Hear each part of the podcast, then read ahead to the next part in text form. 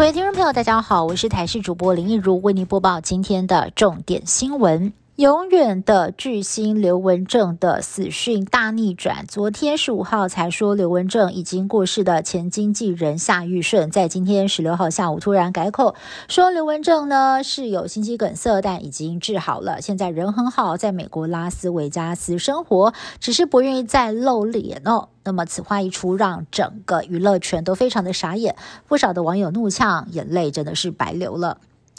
南投原名许姓消保官涉嫌诈领为民服务费，不法所得数万元，上周被检调约谈，预令十万块钱交保。没想到他又涉嫌串灭证。十四号深夜，检方紧急将他拘提。十五号。法院裁定五十万元交保，涉案消保官任职长达十九年，每月薪水加法制专业加级高达十二万。南投县政府表示，对于他涉贪一事并不知情，将会全力配合调查，并决定将他调任为检任秘书。学测成绩将在下周四公布，大考中心考试委员会在今天针对违规状况召开了会议。今年考生违规样态相当多元。包括了在考卷上面书写与答案无关的文字符号，而其中还有一件特殊的案例，就是考生在考试的时候多次眼神漂移，遭到监视人员制止，但是他辩称是服药副作用。不过经过讨论之后，仍然决议要扣减该考生的全部成绩。热带气旋加布瑞尔侵袭纽西兰，造成了五个人死亡，万人流离失所。官方出动直升机协助搜救，尽快恢复电力跟手机讯号。居民也克难用冰箱当做小船，甚至是用软垫当做浮板，希望能够从大水当中脱困。而救难队也救出了受困的小动物。美国国民警卫队有一架黑鹰直升机坠毁在阿拉巴马州，当时直升机高速坠落在公路上。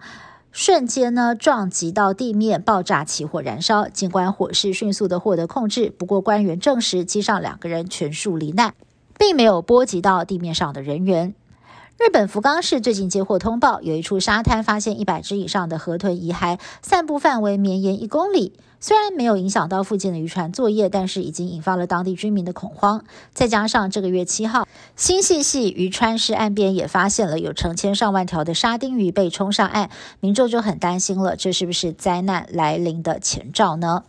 最近相当红的 AI 聊天机器人 Chat GPT。在两位前首富之间引发了论战。Tesla 执行长马斯克参与创办 OpenAI，也就是开发 Chat GPT 的。AI 实验室，他最近呢在杜拜的一场国际会议上语出惊人，警告 AI 发展快速，认为 AI 如果不加以立法规范，可能会对人类文明构成巨大威胁。微软近年来投入 Chat GPT 开发，前创办人比尔盖茨最近则指出，虽然 Chat GPT 短时间之内可能会抢走人类的饭碗，但长远来看呢，能够提升社会的生产效率，对人类来说是好的发展。